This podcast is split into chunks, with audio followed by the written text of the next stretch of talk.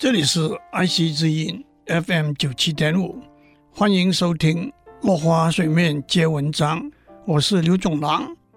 今天我们继续讲赢一场却输全局的胜利。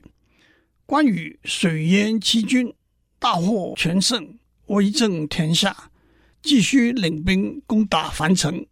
有一天，关羽在樊城北门立马扬鞭，高呼。汝等鼠辈，不早投降，要待何时？曹仁在城楼上看见关羽只披了护心甲，斜袒穿着绿袍，马上召集五百个弓弩手，同时放箭。关羽右背中了一支毒箭，翻身落马，被关平救回营中。只见毒已入骨，右背毒肿，无法移动。关平想劝关羽退兵回荆州休养，关羽不肯，怒骂不可以因为小伤误了大事。接下来就是众人熟知关羽一边下棋一边让华佗替他刮骨疗毒的故事。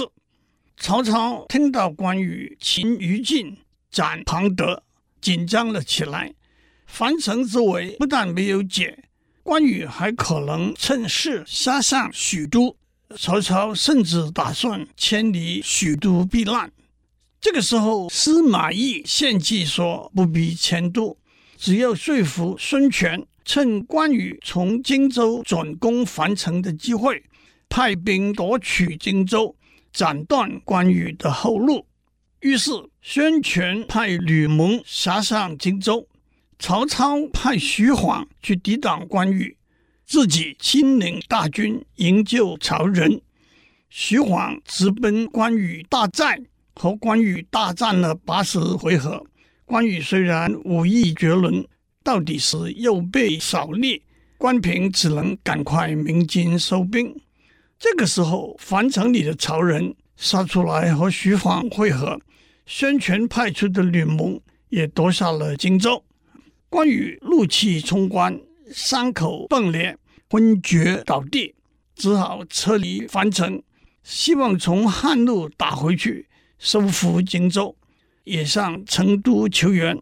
无奈前有吴兵，后有魏兵，关羽手下只剩几百人，军心又逐渐涣散。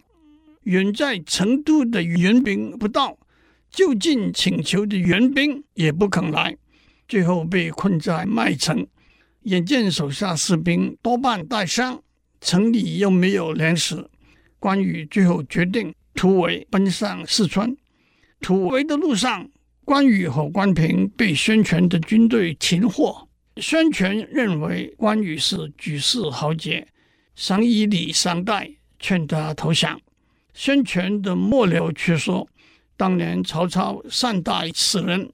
封侯赐爵，三日一小宴，五日一大宴，上马一提金，下马一提银，如此恩礼，尚且留他不住。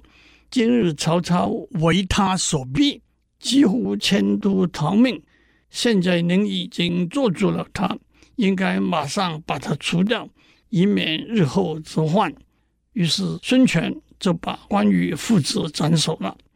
关羽夺襄阳，水淹七军，杀庞德，降于禁，实实在在打了一场大胜仗，最后却是大败身亡。水淹七军，也许赢了一场战役，败走麦城，却是输了整个战争啊！